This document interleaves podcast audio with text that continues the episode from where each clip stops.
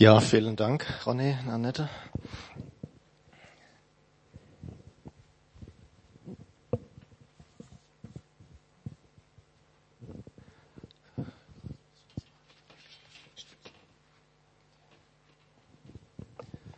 Ja, reckless love, das ist okay.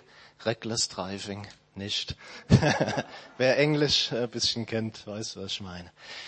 Ja, dieses Weihnachten orientieren wir uns als Gemeinde ja so ein bisschen an einem Buch. Weihnachten neu erleben. Und in dem Tagestext heute, da ging's unter anderem nochmal um die Hirten auf dem Feld von Bethlehem. Und er hat ja letzte Woche, der Markus, uns schon eine komplette Predigt darüber gehalten. Da waren so drei Punkte. Ne?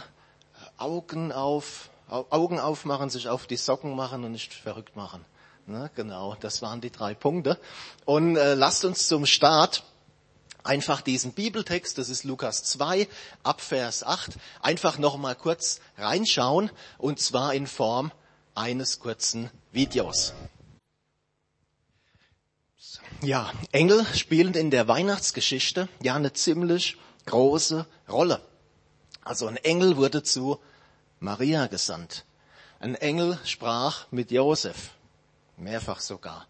Ein Engel begegnete auch dem Zacharias, dem Vater von Johannes dem Täufer. Wobei das für Zacharias erstmal gar nicht so gut ausging, die Begegnung. Und auch außerhalb der Weihnachtsgeschichte lesen wir viel über Engel in der Bibel. Trotzdem ist ihr Auftreten relativ rar. Markus hat ja letzte Woche gefragt, wer hat schon mal leibhaftig einen Engel gesehen? Hat sich im Laufe dieser Woche da irgendwas dran geändert? Und liebe Ehefrauen, ich meine jetzt nicht uns, eure Männer, sondern richtige, richtige Engel.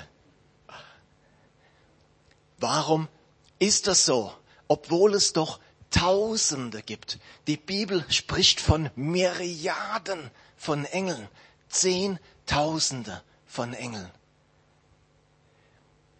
Normalerweise befinden sie sich in einer völlig anderen Dimension. Wir lesen im Brief an die Kolosse, denn durch ihn, gemeint ist Jesus, Jesus Christus, wurde alles erschaffen, was im Himmel und auf der Erde ist. Das Sichtbare und das Unsichtbare. Könige und Herrscher, Mächte und Gewalten. Das ganze Universum wurde durch ihn geschaffen und hat in ihm sein Ziel. Wir sehen hier, es gibt eine sichtbare Dimension und eine unsichtbare Dimension.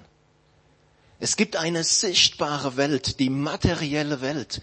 Das ist das, was wir mit unseren natürlichen Sinnen wahrnehmen können, was wir berühren können, was wir sehen, was wir hören.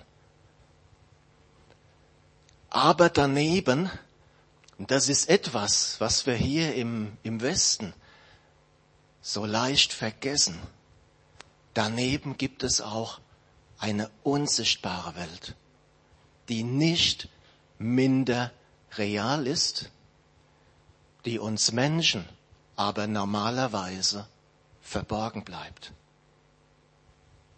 Den Grund dafür zu verstehen, müssen wir, wie so oft, nochmal zurück zum Anfang, zu Adam und Eva. Könnt ihr euch noch erinnern an einer Predigt, da hatte der Markus hier mal so eine Art Wäscheleine mal aufgebaut und ganz drüben war ein Schild am Anfang. Wie war das am Anfang? Adam und Eva, sie hatten einen unmittelbaren Zugang zu Gott. Sie hatten eine vertraute Gemeinschaft mit Gott, hatten unmittelbaren Kontakt zu Gott. Bis zu dem Tag des Sündenfalls. Ab da war alles anders. Und die Begegnung mit Gott war geprägt von Scham und Furcht. Und ist es nicht interessant, dass wir so viel später, Jahrtausende Jahre später, als der Engel den Hirten begegnet, genau wieder diese Reaktion finden. Es heißt, sie fürchteten sich mit großer Furcht. Adam und Eva, sie mussten schließlich das Paradies verlassen.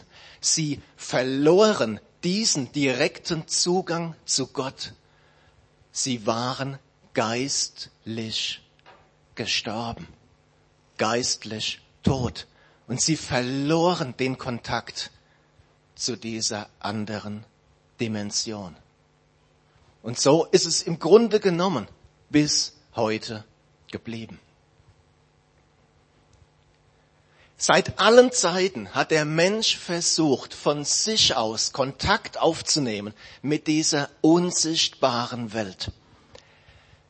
Der ganze Bereich des Okkultismus gehört da rein. Horoskope, Pendeln, Tische rücken, Karten legen, was es da alles so gibt. Aber auch alle Praktiken fremder Religionen. Und das hört sich jetzt erstmal sehr weit weg an, ja, so äh, Poltergeist-mäßig oder, oder Übertritt zum Islam. Aber nur mal ein Beispiel, was auch in christlichen Kreisen Eingang gefunden hat. Yoga. Yoga kommt so sportlich, hip, harmlos daher, wenn du dir mal die Mühe machst, ein kleines bisschen nur zu recherchieren, ein kleines bisschen nur nachzuforschen, wirst du ganz schnell merken, da sind Lehren im Hintergrund, das hat seine Wurzeln in Philosophien, die mit den Aussagen der Bibel unvereinbar sind. Und das sind Sachen, vor denen uns Gott ausdrücklich warnt. Warum macht er das? Um uns das Leben schwer zu machen, um uns zu ärgern? Nein, um uns zu schützen. Das ist nicht alles Blödsinn und Hokuspokus, wie wir im aufgeklärten Westen oft denken. Wir haben es gelesen. Das sind Mächte. Das sind Mächte, die es aber alles andere als gut mit uns meinen. Und das mag sein, das mag wirklich sein, dass das dir in einer Sache hilft und du bekommst in drei anderen Probleme. Und weißt du, ich sag ganz klar, wenn du dich darauf eingelassen hast, auf solche okkulten Praktiken und sei es nur zum Spiel, nimm's nicht auf die leichte Schulter. Es sind Mächte, die uns binden können, die uns negativ beeinflussen können, bis hin zu Krankheiten und Unfällen. Die gute Nachricht ist, Jesus ist stärker. Er ist so viel stärker. Die Bibel sagt, die Dämonen zittern vor ihm. Sein Name ist so viel stärker als all diese Mächte. Aber wir müssen es zu ihm bringen, ihn um Vergebung bitten, uns wirklich lossagen von diesen Dingen. Und wenn du da Unterstützung brauchst, komm nach dem Gottesdienst gerne zu uns und wir werden für dich gerne beten. In meiner Familie, ich glaube, ich habe es schon mal gesagt, das ist wirklich interessant, wie du sehen konntest, wie mütterlicherseits Personen, bevor sie zum Glauben an Jesus kamen, in okkulte Dinge verstrickt waren. Und wie sich das wie ein roter Faden durch die Generationen hindurchgezogen hat und auch mich als Kind erreicht hat. Aber Jesus macht frei. Und er kann auch solche, ich sag mal, Generationenflüche, er kann sie durchbrechen. Also, wenn dich da was betrifft, hab da keine Scham oder Angst. Komm und wir wollen gerne mit dir beten dass wir in diese Freiheit kommen, die Jesus für uns hat. Jesus, er ist nicht nur viel stärker als diese Mächte, er ist doch auch für uns eine viel bessere Alternative als irgendwelche fernöstliche Meditation. Jesus kam doch gerade aus dieser unsichtbaren Welt zu uns. Und es heißt, Philippa 2, er, der Gott in allem gleich war und auf einer Stufe mit ihm stand, nutzte seine Macht nicht zu seinem eigenen Vorteil aus. Im Gegenteil, er verzichtete auf alle seine Vorrechte und stellte sich auf dieselbe Stufe wie ein Diener. Er wurde einer von uns, ein Mensch wie andere Menschen. Das ist Weihnachten. Das ist Weihnachten. Das ist nicht in erster Linie der, der Weihnachtsbaum, die Geschenke, eine tolle Weihnachtsende. Alles keine schlechten Sachen. Wir haben auch eine leckere Ende, bin ich sicher. Aber das, das Wesentliche, der Kern ist genau das. Gott wurde ein Mensch, Gottes Sohn, wie die Asima gesagt hat. Gottes Sohn. Er wurde einer von uns. Johannes sagt in seinem Evangelium gleich im ersten Kapitel, das Wort wurde Fleisch. Das ewige Wort Gottes wurde ein Mensch, ein richtiger Mensch aus Fleisch und Blut.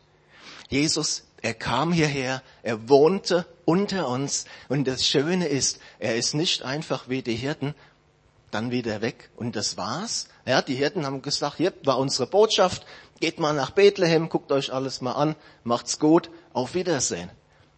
Nein, Jesus, er hat uns den Zugang zu dieser himmlischen Welt wieder aufgemacht.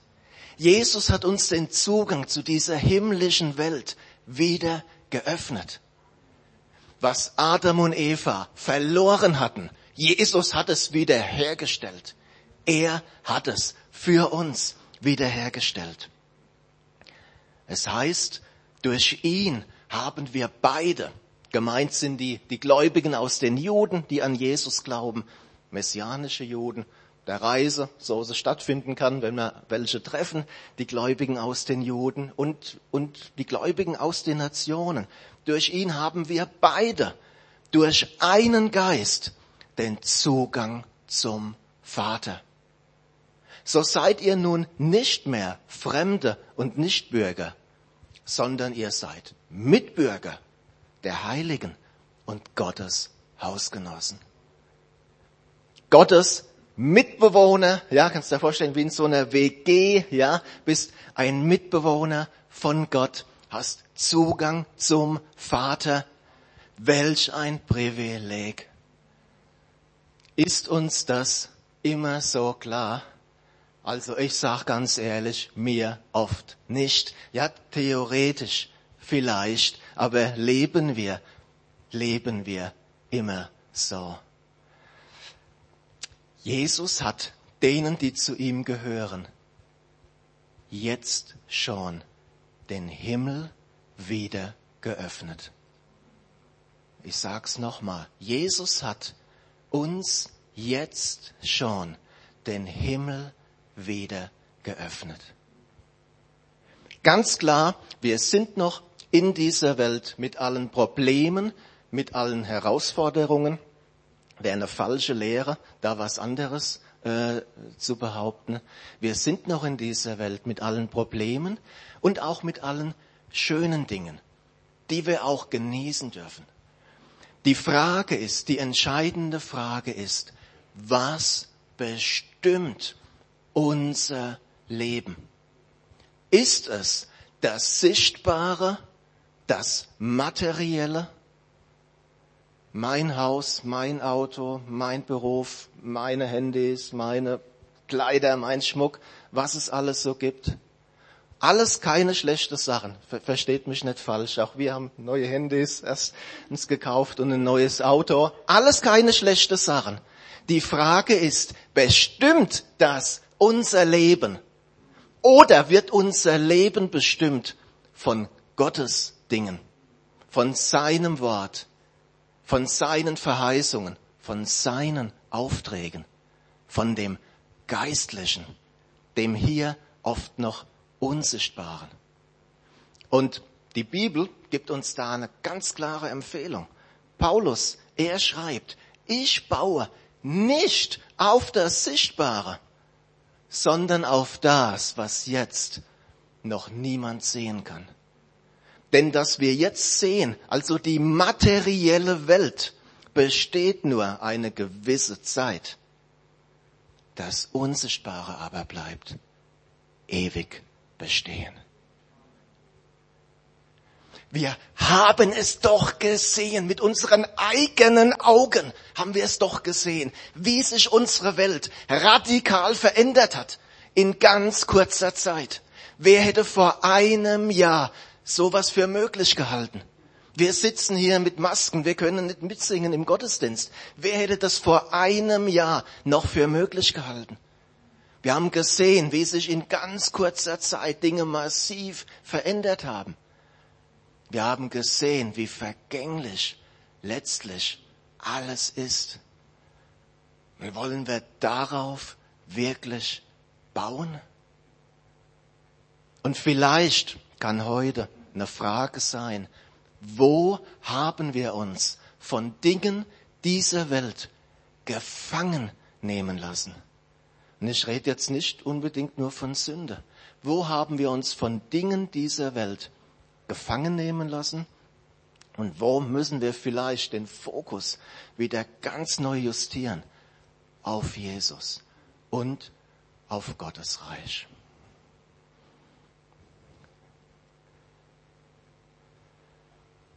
Noch einmal wird Gott den Himmel öffnen.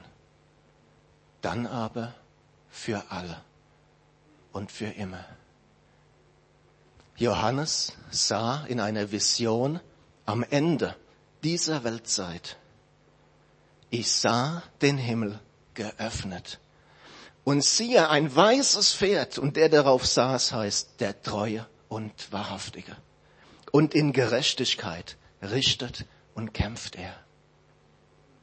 Seine Augen aber sind wie eine Feuerflamme und auf seinem Haupt sind viele Kronen. Und er trägt einen Namen geschrieben, den niemand kennt als nur er selbst. Und er ist bekleidet mit einem Gewand, das in Blut getaucht ist. Und sein Name heißt das Wort Gottes. Das Wort Gottes, das an Weihnachten Mensch wurde, um uns zu erlösen, um der Welt Frieden zu bringen, wird einmal wiederkommen.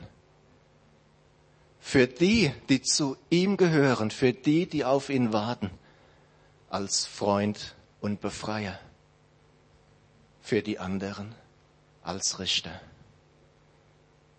Vieles deutet darauf hin, dass auch nach, nach menschlichen Maßstäben der Zeitpunkt nahe gekommen ist. Wir können nicht sagen, ganz klar, wir können nicht sagen, es dauert noch zehn Jahre oder noch 20 Jahre. Ja, Bibel sagt, genaues Datum kennt niemand und sollen wir auch nicht berechnen. Aber was wir sagen können ist, dass noch nie, noch nie, noch nie in der Geschichte der Menschheit so viele Zeichen, so viele Entwicklungen gleichzeitig zu sehen waren wie in unserer Zeit. Sind wir bereit? Und empfehle an der Stelle gern nochmal diese kleine YouTube-Serie von mir. Ich verdiene damit kein Geld oder so. Im, Im, Gegenteil, das war sehr viel Arbeit. Fragt mal die Susita. Das ist einfach in zehn Folgen, zehn bis 15 Minuten, wo kurz und in einer wirklich einfachen flachen Einstiegsform so das Wichtigste über Jesu Wiederkunft einfach vermittelt wird.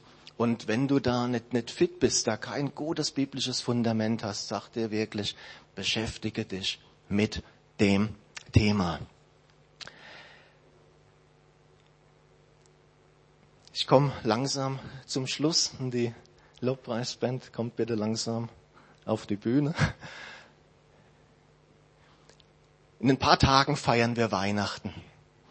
Jesus, er wurde Mensch, um uns zu erlösen, um uns diesen Zugang zur himmlischen Welt wieder zu öffnen.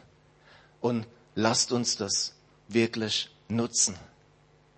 Und wenn du jetzt sagst, mit, mit Jesus, ja, habe ich eigentlich noch, noch gar nicht so viel am Hut, habe ich noch gar nicht äh, so eine richtige persönliche Entscheidung getroffen, dann auch da die herzliche Einladung nach dem Gottesdienst gerne zu uns zu kommen wir werden da für dich beten. Und wenn du sagst, ja, ich ich sehe das genauso und ich möchte das wirklich auch, mich nicht von den Dingen dieser Welt gefangen nehmen lassen, möchte einfach auch neu ein Stück weit den Fokus auf Jesus richten. Lade ich dich ein, gerne aufzustehen jetzt. Ich will einfach für mich, für uns beten, dass wir da wirklich bereit sind, umso mehr als wir sehen, dass sich der Tag geneigt hat. Herr Jesus, ich danke dir, dass du gekommen bist aus dieser unsichtbaren Dimension in unsere sichtbare Dimension. Herr, um uns Frieden, um uns Rettung, um uns Erlösung zu bringen. Jesus, und vergib uns, wo wir da, wenn es auch unbewusst war, andere Quellen angezapft haben. Herr, schenk da einfach deine Offenbarung. Herr, du möchtest Freiheit schenken. Du sagst, wenn der Sohn frei macht, der ist recht frei, Herr Jesus. Und ich spreche das einfach aus, dass hier Menschen in Freiheit hineinfinden, Herr, dass du Freiheit schenkst von okkulten Bindungen, von okkulten Belastungen. Herr, dass du hier Freiheit schenkst, Ketten zerbrichst, Herr Jesus, Bindungen löst, dass deine Kinder in die Freiheit hineinkommen, die du für sie hast. Jesus, und ich danke dir, dass wir eine Zukunft haben, eine Hoffnung haben, die die all das, was wir jetzt sehen, bei weitem übersteigt. Herr, und ich bitte dich, dass wir, auch wenn es uns hier gut geht, und dafür danken wir dir, dass wir unseren Fokus wieder ganz neu auf dich richten, Herr, auf das Unsichtbare. Herr, vergib, wo wir uns von Dingen der Welt gefangen, haben, gefangen nehmen haben lassen. Herr Jesus, Herr, wir wollen unseren Fokus neu auf dich richten, wollen Gottes Reich neu zu unserer Priorität machen und wollen wirklich sein, Herr, wie die fünf klugen Jungfrauen, die wachsam sind und das Kommen ihres Herrn erwarten. Herr Jesus, und so spreche ich das einfach aus über uns, Herr. Neues Fokussieren auf dich, neues Erfülltsein mit deinem Heiligen Geist. Herr, ein neues an erster Stelle setzen deines Reiches, Herr. Deine Dinge. Jesus, du bist der Herr. Und wir loben und wir preisen dich. Amen. Amen. Jesus, er wird wiederkommen und das wird dann das zweite und größere Weihnachten werden. Amen.